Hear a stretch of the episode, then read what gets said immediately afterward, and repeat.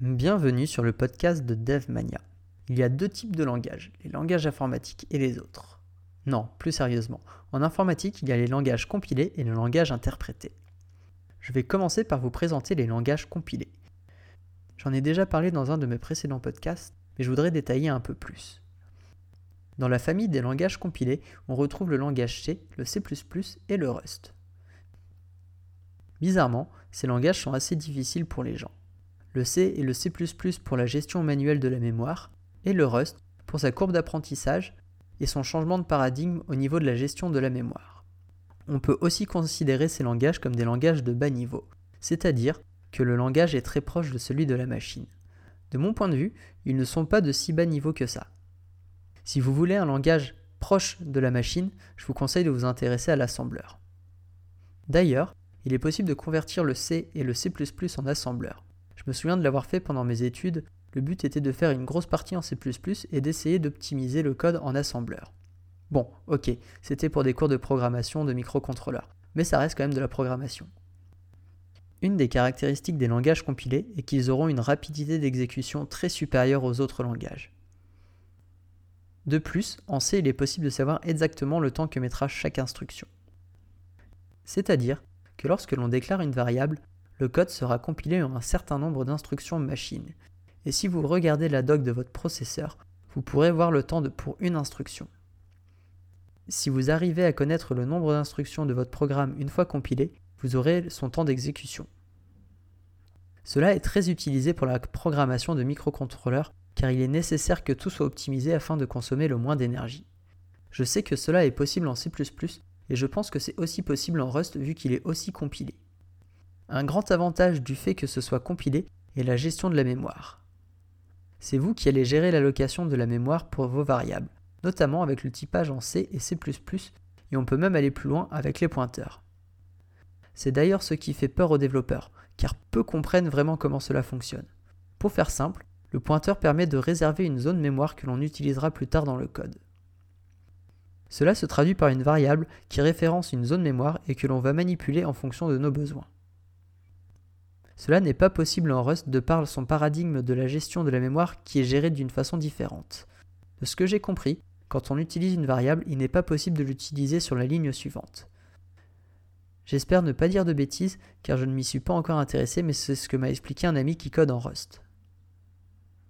Ce qu'il faut retenir des langages compilés est qu'il sera toujours plus rapide d'exécution et que vous pourrez gérer un peu plus la mémoire que les langages interprétés.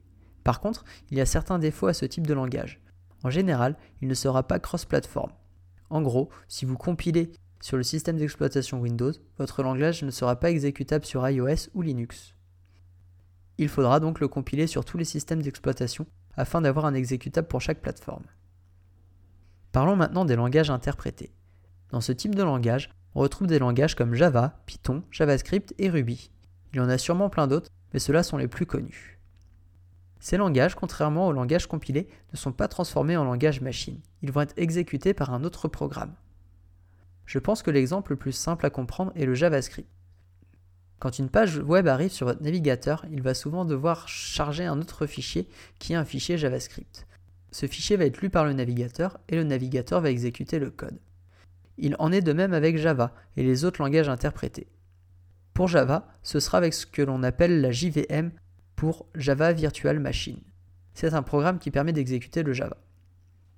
Après, Java est un peu particulier car il y a aussi une phase de compilation. Mais c'est quand même un langage interprété car il n'est pas compilé en langage machine. Je vais vous laisser vous renseigner seul sur Java car je n'ai pas trop expérimenté sur le côté JVM. D'ailleurs, le fait que ces langages ne soient pas compilés en langage machine met un peu en cause la rapidité d'exécution du langage.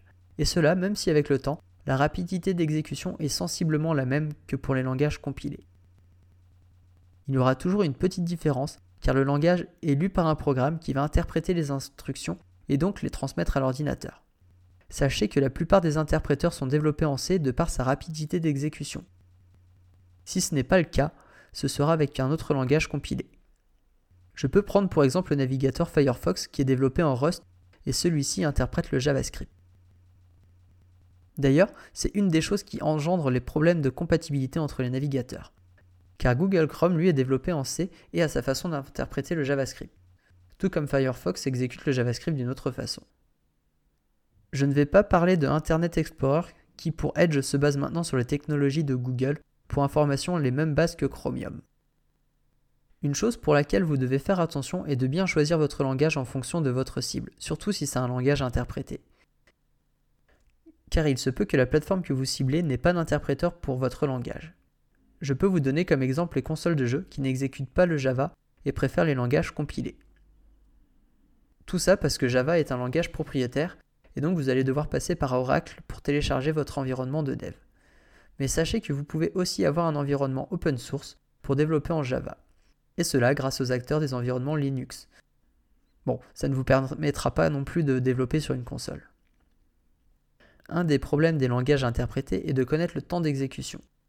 Sachant que c'est un programme qui va l'interpréter, il sera difficile de connaître le nombre d'instructions machine. De plus, vous n'aurez pas la main sur la gestion de la mémoire. Il y aura ce que l'on appelle un garbage collector, donc un collecteur de poubelles. Il regardera toutes les variables que vous n'utilisez pas et les libérera. Cela est bien dans le sens où on n'a pas besoin de réfléchir. Par contre, en termes de performance, cela est moins bien, car vous ne saurez pas quand il va se mettre en route et à partir de quand vous aurez un peu plus de place pour stocker d'autres variables. Je vais vous parler d'un autre type de langage, même si pour moi c'est un mélange entre un framework et un langage. Car ils n'ont pas de nom précis, je vais les appeler les langages framework. Et dans ce type de langage, on retrouve TypeScript, React Native et Svelte. Je pense qu'il en existe d'autres, mais je n'en ai pas connaissance car je n'ai pas cherché. Je vais devoir vous en parler au cas par cas car ils sont assez différents, mais cela sera bref. Parlons en premier de TypeScript. Pour faire simple, TypeScript c'est du JavaScript mais avec un typage au niveau des variables et il sera compilé en JavaScript. L'intérêt de TypeScript est de pouvoir avoir des erreurs de compilation sur le type de variable, ce qui peut éviter beaucoup de problèmes en JavaScript qui est non typé. Par exemple, une fonction doit avoir un nombre en argument et vous lui avez donné une chaîne de caractères. Vous aurez donc une erreur à la compilation. De plus, TypeScript permettra d'avoir plein d'autres avertissements et même de simplifier la syntaxe JavaScript. Un autre avantage, vous pourrez développer avec les dernières versions de JavaScript et compiler pour une version antérieure afin d'être compatible avec de vieux navigateurs. React Native lui permet de développer sur mobile en JavaScript. L'intérêt de ce framework est d'avoir un seul langage pour Android et iOS. Mais il va beaucoup plus loin que les autres frameworks car lors de la création de l'application mobile, une partie du code JavaScript est compilée en Java pour Android et en Swift pour iOS. Ce qui fait qu'il est beaucoup plus rapide d'exécution que les autres frameworks qui font juste de l'interprétation de JavaScript, notamment grâce au WebView. Svelte, contrairement aux deux autres langages framework, compile des fichiers avec l'extension Svelte en fichiers HTML, CSS et JavaScript. Les fichiers avec l'extension Svelte contiennent du JavaScript, HTML et CSS. L'intérêt de Svelte est de simplifier le code et donc d'écrire le moins possible de JavaScript. Pourquoi? Parce que moins il y a de code et moins il y aura de bugs. De plus, Svelte, grâce à la compilation, a réussi à faire en sorte que la manipulation du DOM soit beaucoup plus performant et donc que ce soit plus rapide par rapport au framework qui utilise un virtual DOM comme React.js. Si cela ne vous parle pas et que vous voulez ou faites du développement web, je vous encourage à vous documenter dessus car c'est quand même la base du web. Pour simplifier au maximum, le DOM est la partie du navigateur qui permet au JavaScript d'interagir avec le HTML. Même après ces explications, je ne sais pas trop où placer ces technologies, car c'est à la fois un langage pour les changements de syntaxe de JavaScript, ainsi qu'une compilation en une autre chose, et en même temps un framework car il ajoute des fonctionnalités au langage JavaScript. Peut-être que vous saurez répondre à ma place, et dans ce cas-là, je vous laisse réfléchir. Ce podcast arrive à sa fin. Vous pouvez trouver l'intégralité de mes podcasts sur iTunes YouTube et mon site dev-mania.fr. N'hésitez pas à vous abonner ou à donner votre appréciation, surtout si ce que je fais vous plaît, cela aidera vraiment à faire connaître ce podcast. Merci et à bientôt dans un autre podcast.